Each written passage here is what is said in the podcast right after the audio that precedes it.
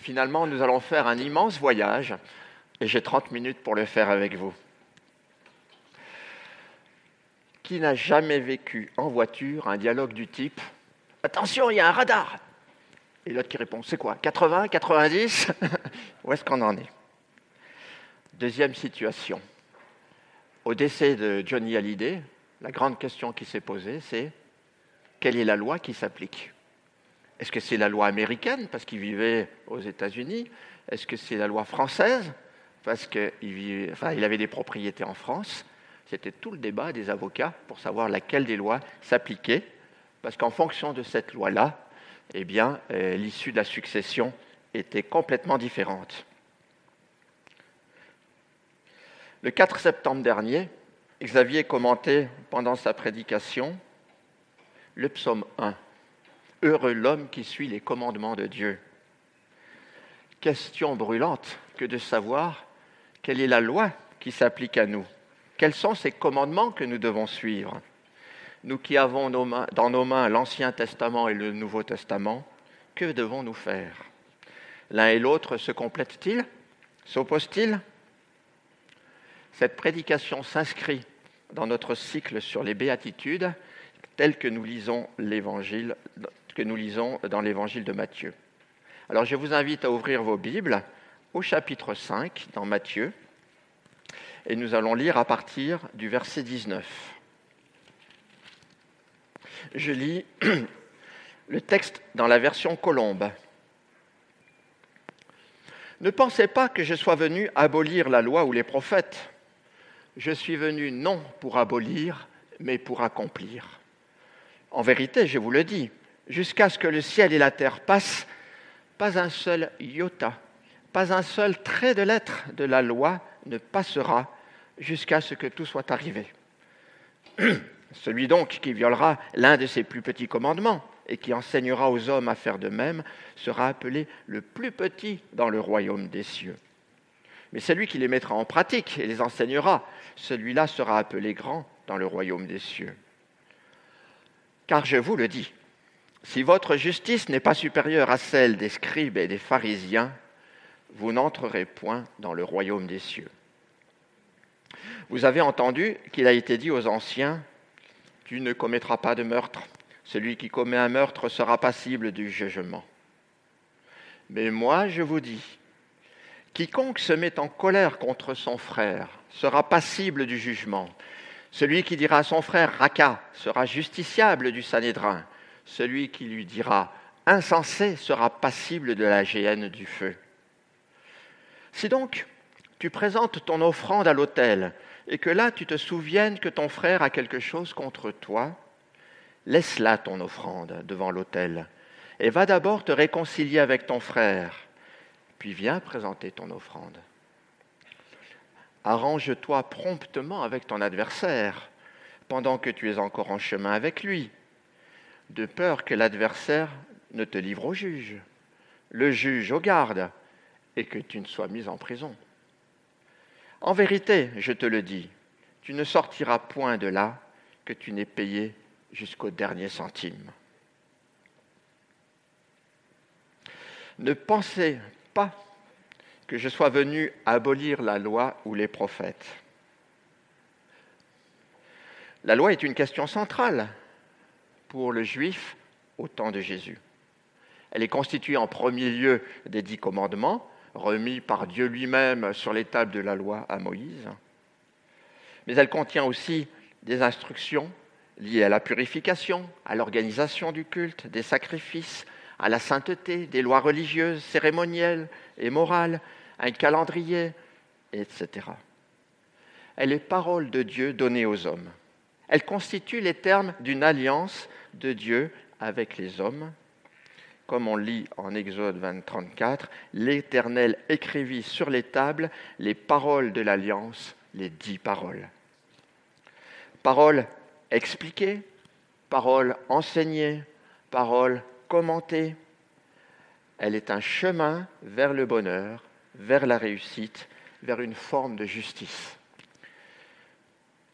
Quand Josué la succession de Moïse, l'Éternel lui dit, que ce livre de la loi ne s'éloigne point de ta bouche. Médite-le jour et nuit pour agir fidèlement selon tout ce qui est écrit. Car c'est alors que tu auras du succès dans tes entreprises, c'est alors que tu réussiras. Alors, oui, fort de cet encouragement, cette parole est appliquée par chacun, certes avec plus ou moins de zèle. Mais ce qui est certain, c'est que cette loi rythme la vie, toute la vie d'Israël. Pourtant, Jésus a pris dès le début de son ministère beaucoup de liberté avec la loi, au risque de choquer les pharisiens. Je cite quelques exemples. En renversant les tables des marchands dans le temple, ben, ça ne se fait pas. En mangeant avec les gens de mauvaise vie, en ne respectant pas le jeûne, en parlant seul à seul avec une femme samaritaine, en guérissant un malade le jour du Shabbat, et j'en passe. Et les pharisiens derrière arrivent en disant Mais tu fais pas ci, tu fais pas ça, tu respectes pas la loi. Alors le peuple voit Jésus vivre, se comporter comme ça. il pouvait se dire ben, Jésus veut, abolir la loi, c'est un révolutionnaire. Cette loi qui nous étreint, euh, bien, on va en faire. Euh, Hein, on va la laisser tomber. Certes. Et c'est bien la question que nous nous posons aussi. Jésus amène-t-il une nouvelle loi? Pouvons-nous abandonner les dix commandements ou, ou, tout ce qui vient avec? Au prétexte qu'il relève de l'ancienne alliance Quelle est la loi qui s'applique à nous? C'est ce que nous allons essayer de préciser ce matin. Alors nous allons voir les enseignements de Jésus dans le texte euh, ici on peut dire peut-être en commentaire préliminaire que Jésus est en quelque sorte co-auteur de la loi de Moïse, puisqu'il était présent auprès du Père avant l'origine du monde. Lui, la parole incarnée. Donc, dans ce moment précis, on peut dire qu'on est un peu dans une masterclass, vous savez, en musique. Euh, le professeur euh, explique comment, euh, comment il joue, comment interpréter une œuvre. Eh bien ici, Jésus, parfaitement au courant de cette loi, eh bien, nous donne une relecture du texte et les Juifs l'écoutent comme le maître. Donc quand Jésus dit je vous le déclare, eh bien moi je vous dis, il est parfaitement légitime et on peut l'écouter avec intérêt. que nous dit Jésus? D'abord, la loi est imprescriptible et inaltérable. Et Jésus précise cela d'emblée, dès le deuxième verset. Hein. Il souligne deux aspects de la loi. La loi est imprescriptible dans le temps. Tant que le ciel et la terre existent, la loi et l'enseignement des prophètes s'appliquent jusqu'à ce que tout se réalise. Et deuxième, son contenu est inaltérable. Pas la moindre lettre ni le plus petit détail ne seront supprimés de cette loi. Si les Juifs avaient un doute, le voilà vite levé. Et quelque part, il n'y a rien de très nouveau. Ils ne doivent pas non plus être très surpris. Dans Deutéronome, on lit Vous n'ajouterez rien à la parole que je vous commande, et vous n'en retrancherez rien. Jésus donc pose la loi comme s'appliquant à tous, même dans la nouvelle alliance, et on pourrait dire la prédication est terminée. voilà, mais euh, il relit cette loi et lui en donne tout son sens. En bon pédagogue, Jésus prend l'exemple d'un commandement connu de tous, un des commandements euh, parmi les dix, et le commente en détail. Lisons les versets 21 et 22. Vous avez entendu qu'il a été dit aux anciens, Tu ne tueras point. Celui qui tuera mérite d'être puni par les juges. Mais moi, je vous dis que quiconque se met en colère contre son frère mérite d'être puni par les juges. Que celui qui dira à son frère Karaka, dans d'autres euh, versions c'est imbécile, mérite d'être puni par le Sanhédrin. Et que celui qui lui dira insensé ou idiot mérite d'être puni par le feu de la géhenne. Et vous voyez, il y a un phénomène de ciseaux dans la démarche de Jésus. Il décline la faute et la sanction selon deux tendances inversées. La faute va, je dirais, dans une perspective humaine, vers des choses de plus en plus banales et anodines. Entre tuer quelqu'un et le traiter d'idiot, on fait quand même une différence. Et la sanction, au contraire, va en augmentant, puisque dès lors qu'on traite quelqu'un d'idiot, on est passible du feu de la géhenne. Ça interpelle. La logique humaine va plutôt dans le sens d'atténuer autant que possible les termes de la loi. je ne dis pas en France en plus, mais enfin bon, on essaye de l'interpréter du genre, on ne peut pas tuer, mais bon, si on est en situation de légitime défense, euh, peut-être qu'il y a des cas où. Souvenez-vous de cette discussion incroyable d'Abraham avec Dieu dans Genèse 18. Dieu annonce à Abraham la destruction de Sodome parce que le péché y est énorme. Et Abraham dit, mais c'est pas possible, il y a des justes. Il y a bien 50 justes quand même dans cette ville. Euh, voilà. Épargne la ville si tu trouves 50 justes. Puis il réfléchit un peu, il dit, peut-être que 45 justes, ça suffirait. Euh, tu pourrais épargner la ville pour 45 justes. Et il continue. Et il négocie avec Dieu. Peut-être que 40 justes suffiraient. Peut-être que 30 justes suffiraient. Puis 20, puis 10. Quand j'ai relu ce texte, je croyais qu'il y avait trois étapes. Euh, non, il y en a plein, plein, plein. Abraham négocie. Nous ne supportons pas le caractère rigoureux et implacable de la loi, surtout dans une civilisation euh, très permissive comme celle que nous vivons. Et Jésus nous reprend complètement à rebrousse-poil. Ce n'est pas, un message agréable qu'il envoie là.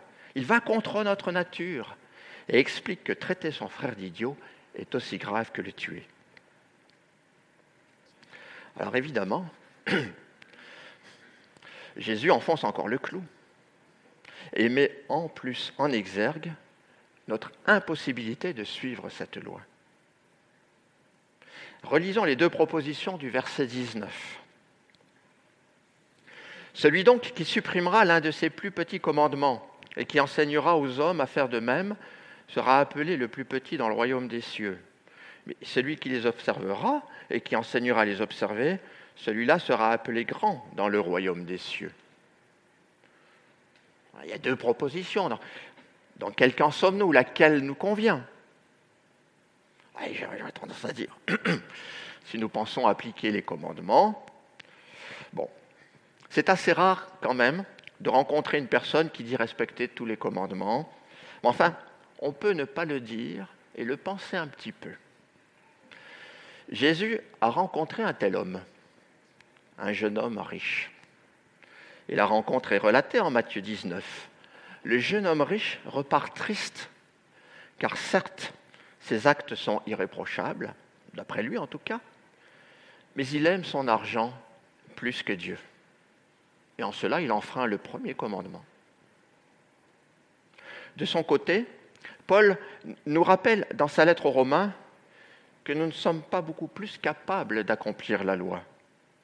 Romains 7, verset 15, car ce que j'accomplis, je ne le comprends pas. Ce que je veux, je ne le pratique pas mais ce que je hais, voilà ce que je fais. Et au verset 18, je suis à même de vouloir. Mais je crois que nous sommes tous de bonne volonté, nous voulons, mais non d'accomplir. Et la loi nous aliène, car du fait de notre nature pécheresse, nous rechutons sans cesse, et toujours sommes esclaves de nos fautes.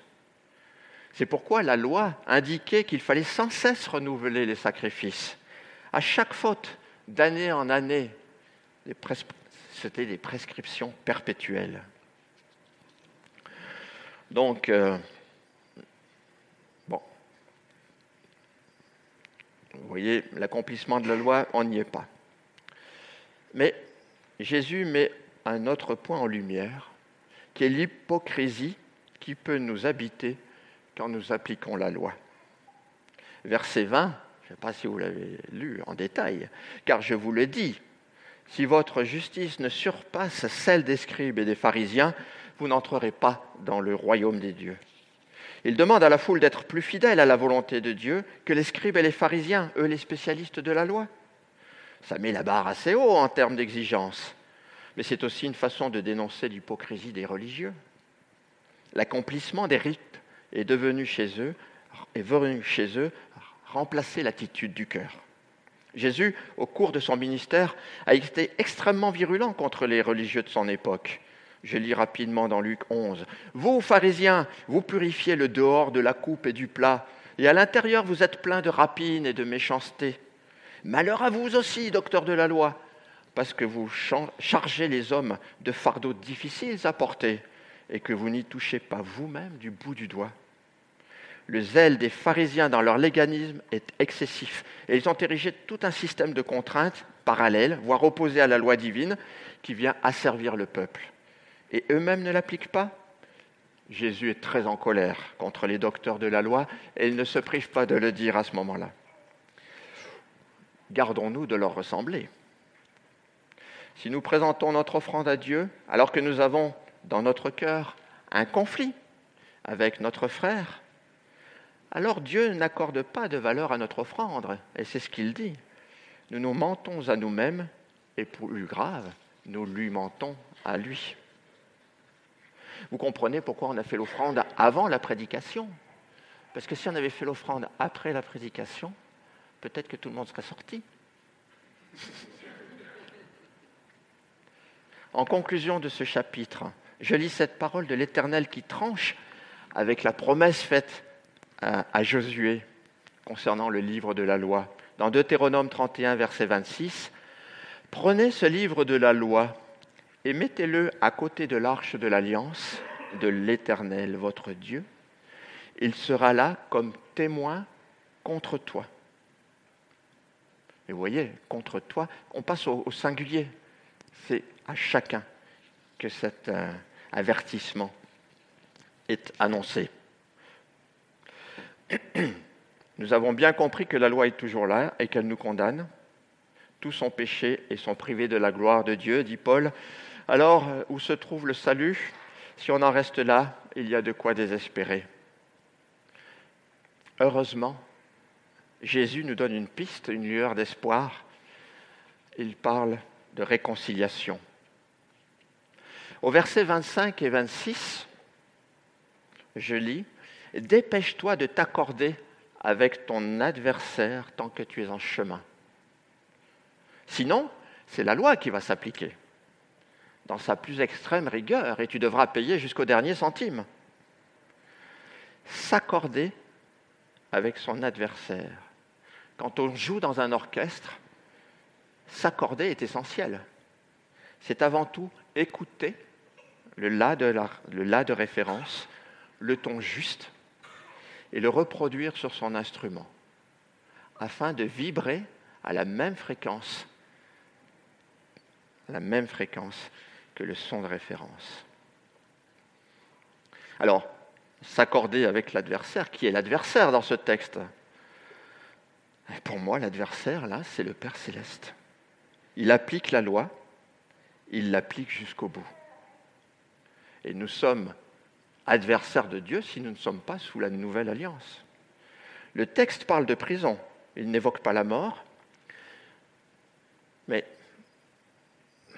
moi, je pense qu'il y a beaucoup de vies habitées par le péché qui ressemblent à des prisons. Quelqu'un peut s'enfermer dans des situations terribles du fait de son péché et il peut être très difficile de s'en dégager.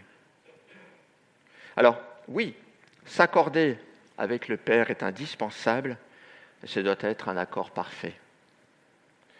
Dieu sait que par nous-mêmes, nous en sommes incapables.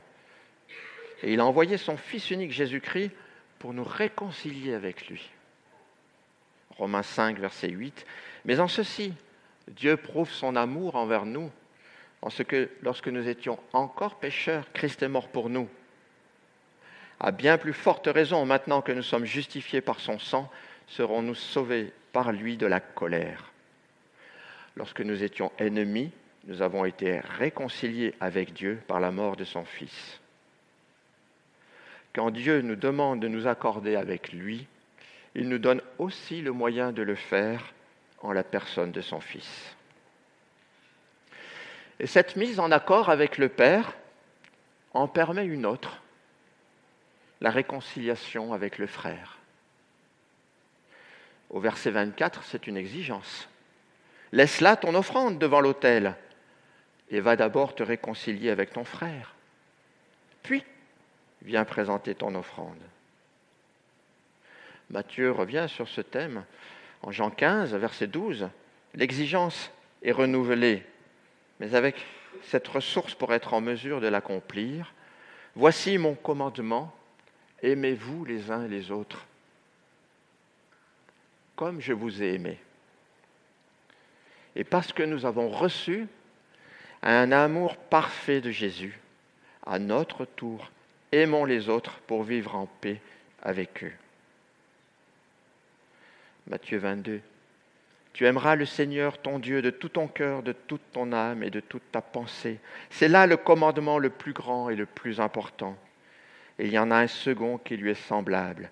Tu aimeras ton prochain comme toi-même. Tout ce qu'enseignent la loi et les prophètes est contenu dans ces deux commandements. L'amour est donc la base et le point de départ de la loi. Et c'est aussi en cela que Jésus accomplit la loi.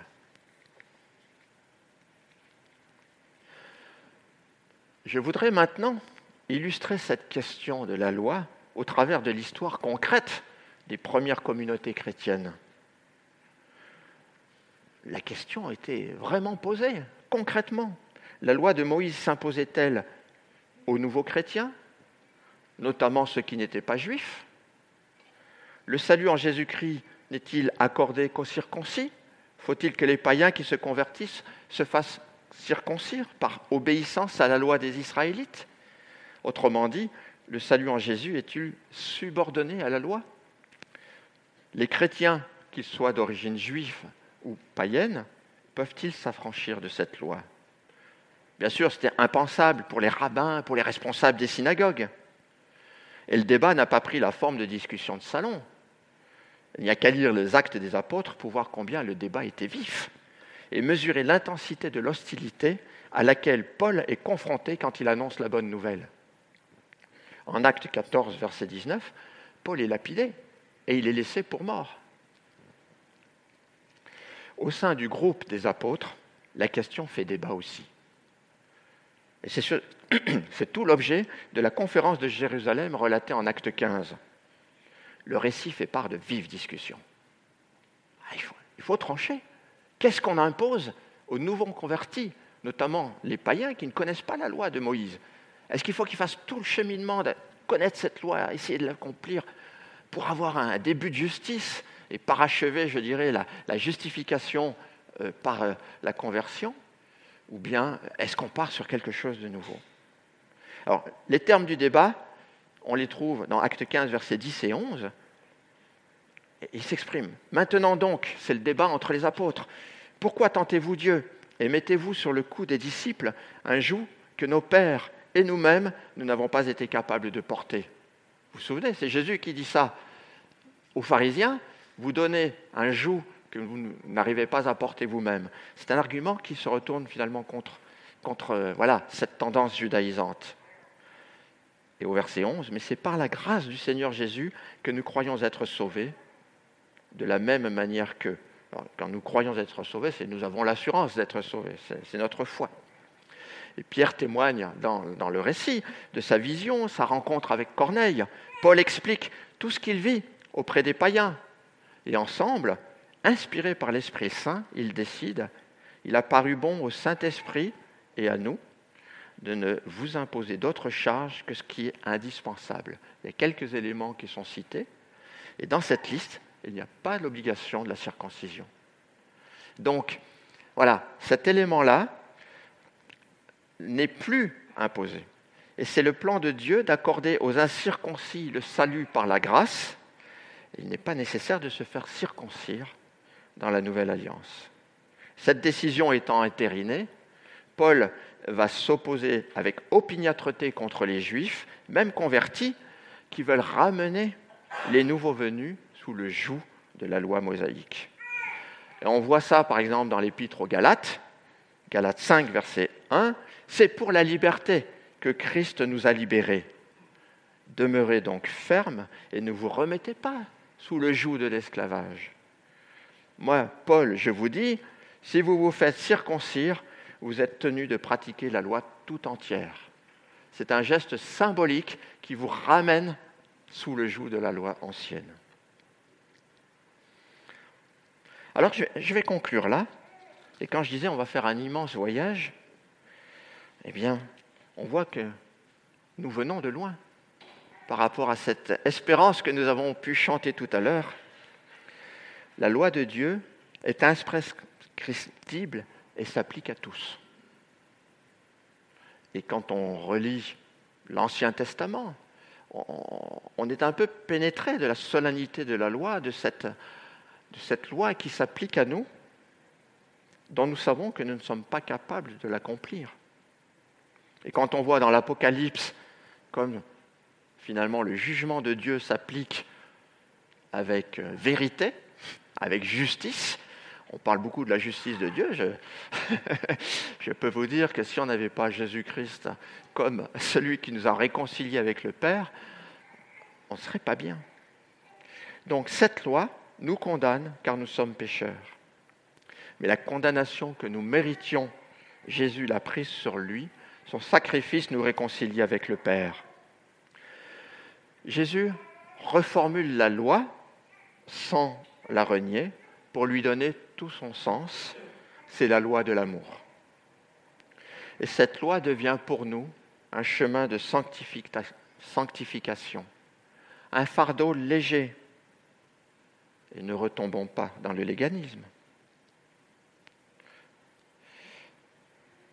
À l'issue de cette prédication, j'aimerais qu'on se souvienne, on l'a chanté, mais mesurons-nous combien précieuse est la grâce de Dieu accordée en Christ. Un salut basé sur la circoncision, non de la chair, mais de nos cœurs. Un cadeau accessible immédiatement et pour l'éternité. Oui, suivre Jésus sur ce plan, c'est vraiment le chemin du bonheur. Et je voudrais vous laisser avec ce verset dans Romains 13, verset 10, c'est dans l'amour que s'accomplit la loi. Amen.